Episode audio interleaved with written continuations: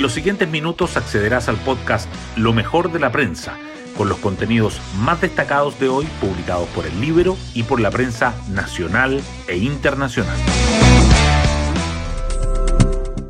Buenos días, soy Magdalena Olea y hoy martes 25 de octubre les contamos que ayer el subsecretario del Interior Manuel Monsalve marcó un punto de inflexión en la relación entre el gobierno y carabineros. Sobre el uso proporcional de la fuerza señaló que tiene que darle una ventaja al personal policial. Tiene que usar un nivel de fuerza superior para reducir y controlar a quien está cometiendo el delito. Así, el exdiputado socialista fue concreto en el apoyo a uniformados. Donde hay varias opiniones y donde chocan entre sí, esa es la relación de las dos coaliciones oficialistas, Apruebo Dignidad y el Socialismo Democrático. La ministra vocera de Gobierno, Camila Vallejo, señaló, de nada sirven las polémicas y diferencias por la prensa. Necesitamos trabajar unidos para avanzar en las urgencias ciudadanas. Las portadas del día. El Mercurio destaca que crece la presión por las medidas para el sector construcción, pero los expertos piden que se evite subsidiar los problemas de gestión.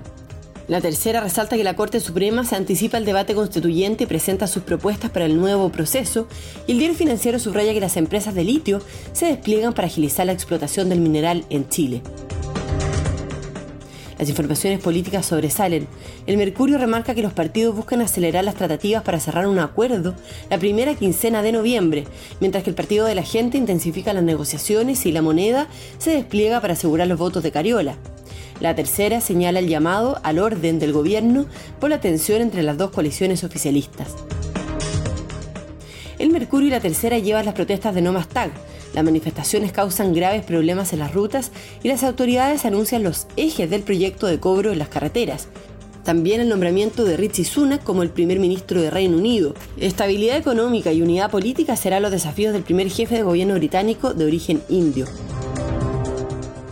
El Mercurio destaca que la Comisión de Hacienda de la Cámara aprueba una disposición para que el Servicio de Impuestos Internos dirima los casos de elusión de los impuestos con voto de renovación nacional, y que los directores de los liceos bicentenarios advierten sobre el alto interés de las familias por postular a pesar de que el Mineduc pone en duda su continuidad. La tercera, por su parte, resalta que las expectativas de consumo caen a su peor nivel en ocho años y que el 90% ve al país estancado o retrocediendo, que niños y adolescentes chilenos están entre los más sedentarios del mundo y que el arte está bajo alerta por los ataques contra las obras en los museos.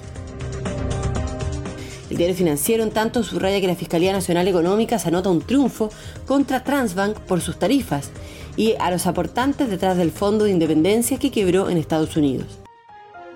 Hoy destacamos de la prensa. La Corte Suprema anticipa sus propuestas para un nuevo proceso constituyente, plantea un nuevo gobierno judicial con unidades regionales. En las jornadas de reflexión realizadas el fin de semana en Exen, el máximo tribunal acordó una serie de propuestas para la nueva discusión, siguen a favor de separar las funciones jurisdiccionales de las administrativas, pero ya no comparte la idea de un Consejo de Justicia único y nacional, como sugirió la Convención. En medio de los casos recientes de empresas del rubro de la construcción que han solicitado su liquidación voluntaria, el gobierno prepara un plan para reajustar los contratos con el Estado y reconocer el alza del precio de los materiales de la construcción. El costo de esta iniciativa de 400 millones de dólares no sería alto al compararse con las consecuencias del abandono de los proyectos. Los partidos buscan acelerar las tratativas para cerrar un acuerdo constitucional la primera quincena de noviembre. La oposición cree que sería bueno tener pactado el itinerario en esa fecha y el oficialismo apuesta a que la Corte Suprema sea el árbitro de los bordes. El próximo 7 de noviembre se espera elegir el reemplazo de Raúl Soto de la presidencia de la Cámara. La diputada comunista Carol Cariola, apoyada por autoridades de gobierno, ha conversado con parlamentarios que tienen su voto en suspenso. El Partido de la Gente, en tanto, evalúa su estrategia. Otras noticias.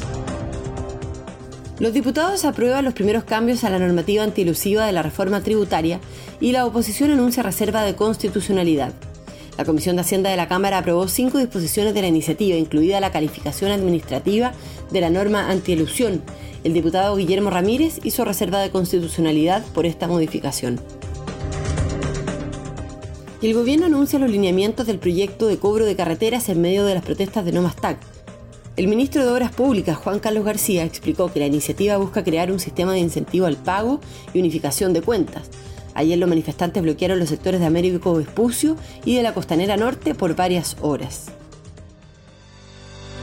Y nos vamos con el postre del día.